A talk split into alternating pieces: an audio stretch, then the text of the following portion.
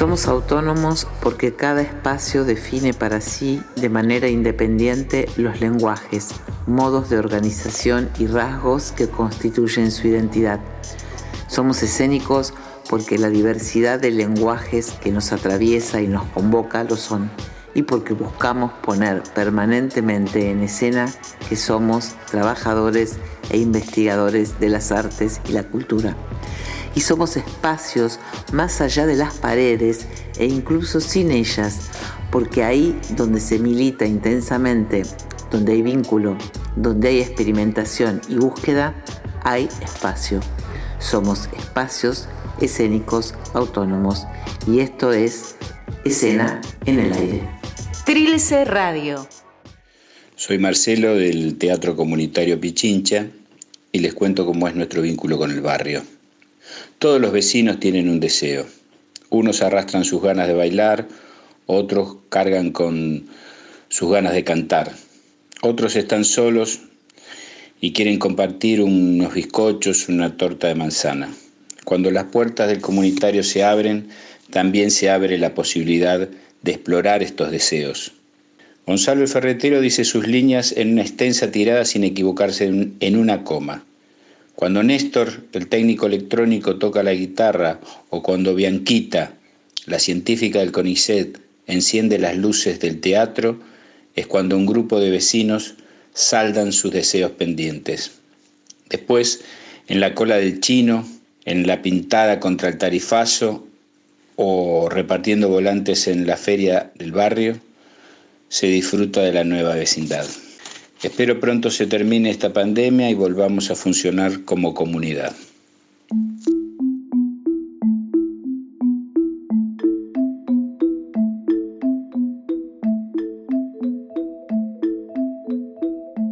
Empecemos con un fragmentito de Crianzas, de Susie Shock. El grupo de teatro al que pertenezco está meta ensayar para armar una obra.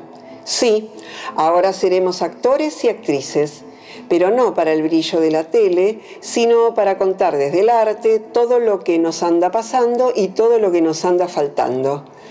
Así que agárrate que de este barro sale arte. Habitar un barrio, hacer teatro, crear comunidad. La práctica de actividades escénicas es muchas veces la posibilidad de motorizar deseos, de no ser una sola cosa, de no quedar reducidos a algo unidimensional. Y eso acaba por volver al barrio, para nutrir los vínculos por afuera de lo teatral. De alimentos, intercambios y cultura nos habla Andrea Pagano, bailarina y gestora de La Huella, Arte en Movimiento, y Angie Insausti, integrante de Páramo Cultural. La huella nace hace 13 años en Almagro, en la esquina de Bulnes y Guardia Vieja. Nace con un proyecto muy potente eh, de compartir en nuestra cosmovisión sobre la alimentación, sobre el arte, sobre la cultura y sobre las diferentes manifestaciones de la vida. Eh, en sus comienzos teníamos un restaurante orgánico, vegetariano, una tienda sustentable, un teatro y las salas donde había propuestas de clases y diferentes manifestaciones culturales. Hasta el día de hoy seguimos sosteniendo las salas como espacio de formación en su gran mayoría y el restaurante lo tuvimos durante cuatro años y lo cerramos.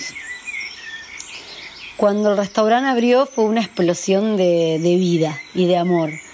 Eh, realmente fue una revelación en el barrio, no existían este tipo de propuestas.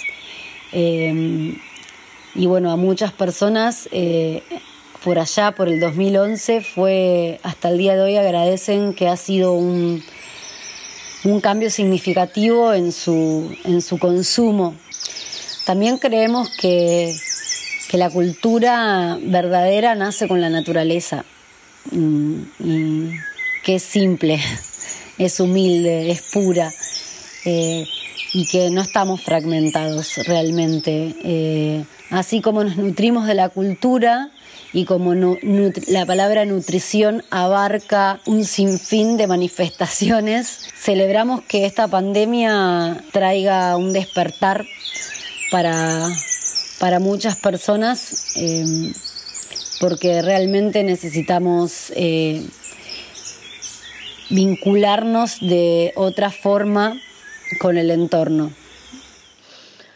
Páramo Cultural es un espacio que nació en el barrio Boedo hace no mucho tiempo. Tiene una trayectoria joven de año y medio más o menos que se vio interrumpida por la pandemia, como al igual que el resto de los espacios culturales. Al no poder trabajar como veníamos haciendo, en el medio de esta cuarentena llega la propuesta de abrir un nodo en nuestro espacio. Propuesta que fue y que es una oportunidad para acercar a los vecinos a Páramo y también a Páramo a la comunidad. Y en el devenir de esta cuarentena, el nodo ya dejó de ser solo nodo y quienes compran dejaron de ser solo clientes para pasar a ser artistas, espectadores, proveedores, consumidores de arte agroecológica. En este contexto eh, particular en el que nos encontramos, eh, Paramo se fue adaptando eh, y ahora estas dos actividades se han ido fusionando y creando nuevas propuestas. El espíritu sigue siendo el mismo, que es el de ser un espacio de encuentro. La vida cultural de un barrio da lugar a la creación de formas originales de ocupar, sentir, percibir, valorar, concebir y organizar el territorio. Lista de cosas que vi con mi gorrita súper poderosa. Un tatuaje en la espalda que decía, esquina, calle, corazón. La calle, aguantadero, corazón, encuentro único de un cuerpo propio con el sol. Sol, avenida, espera larga, corazón, y las nubes de nuestra alegría en el cielo inmenso, y las alegres soledades de barro apisonado, y la belleza caleidoscópica de la boca, y las tortugas que resisten los químicos de la industria. Y la gorrita súper poderosa que hace que nos besemos. Y de la boca y el poema de Noelia Abraham nos vamos a Belezar fiel y el relato del desembarco e inauguración de la casita de la selva, lleno de imágenes dignas de una película de Fellini. Soy Héctor Alvarello, director del grupo de teatro callejero La Runfla, un enclave cultural en el oeste porteño que el año que viene cumple 30 años. Recuerdo que cuando llegamos al barrio para inaugurar nuestro centro cultural, la Casita de la Selva, donde funciona la sala Carlos Trigo, para darnos a conocer, visitamos por nuestros personajes las escuelas, las plazas y los negocios de Avenida Rivadavia, invitando a todo el barrio a la inauguración.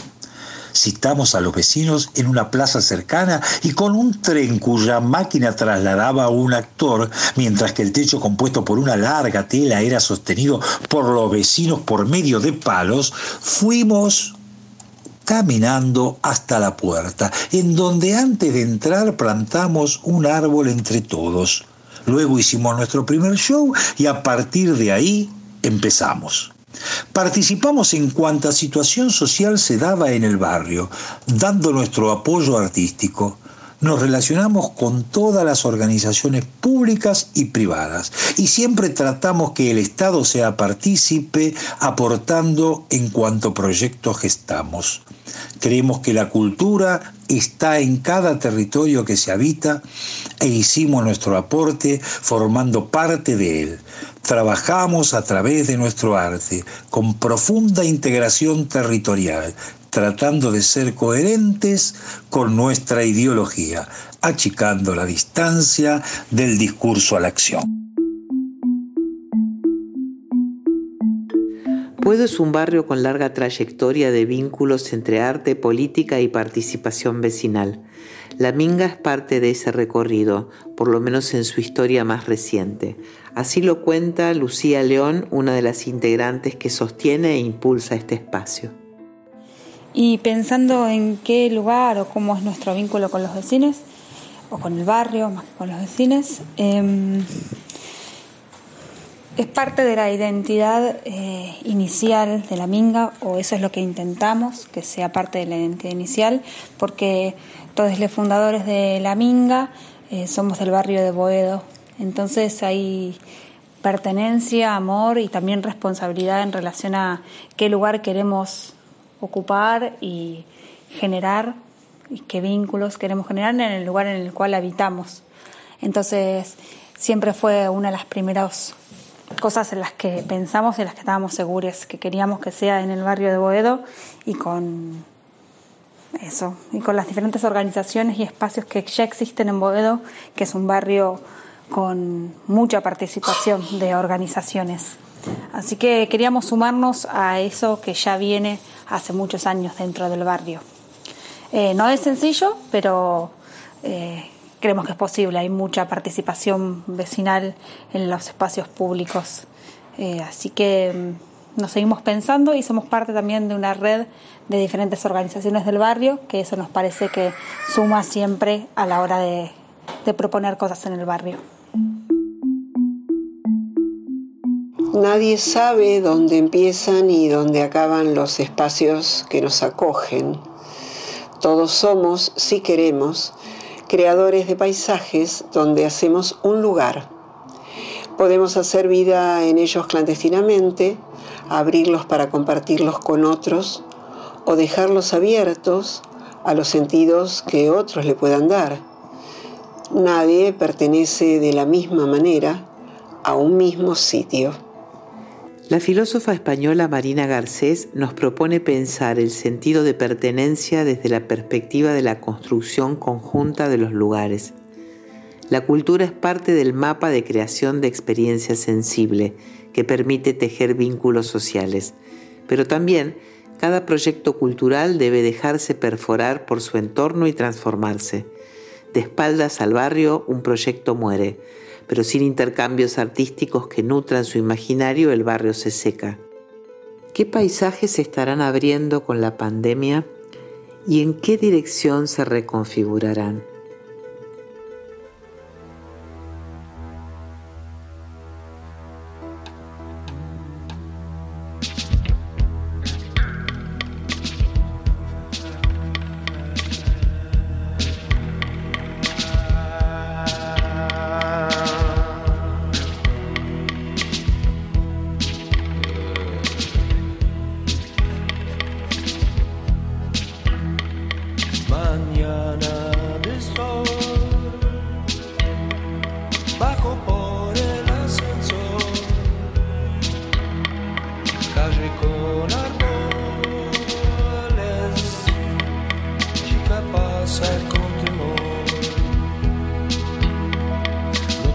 Miedo dolor.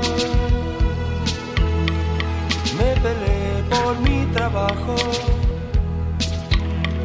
las lentes por el sol y para la gente que me casco. No vayas a la escuela porque San Martín te espera.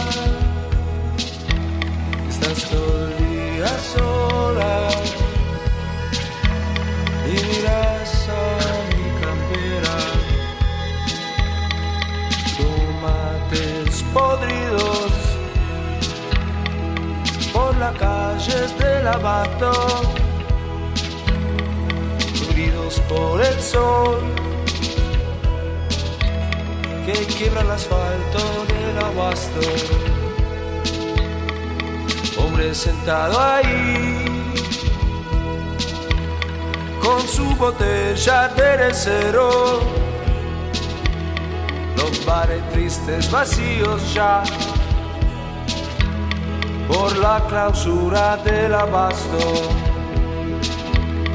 José Luis y su novia se besan ahí por el abasto. Yo paso y me saludan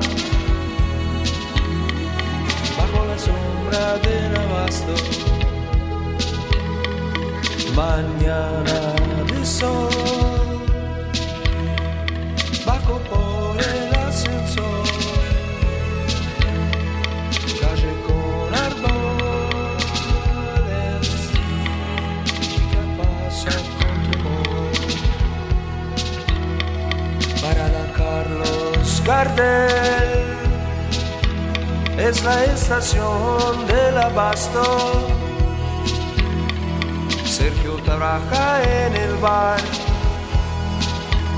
en la estación del abasto.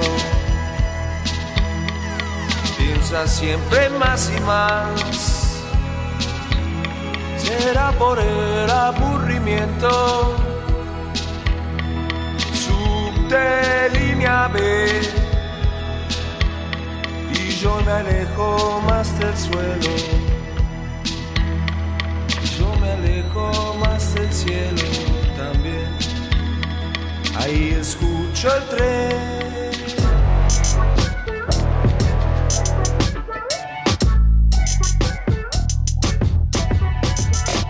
Guión Ana Laura López.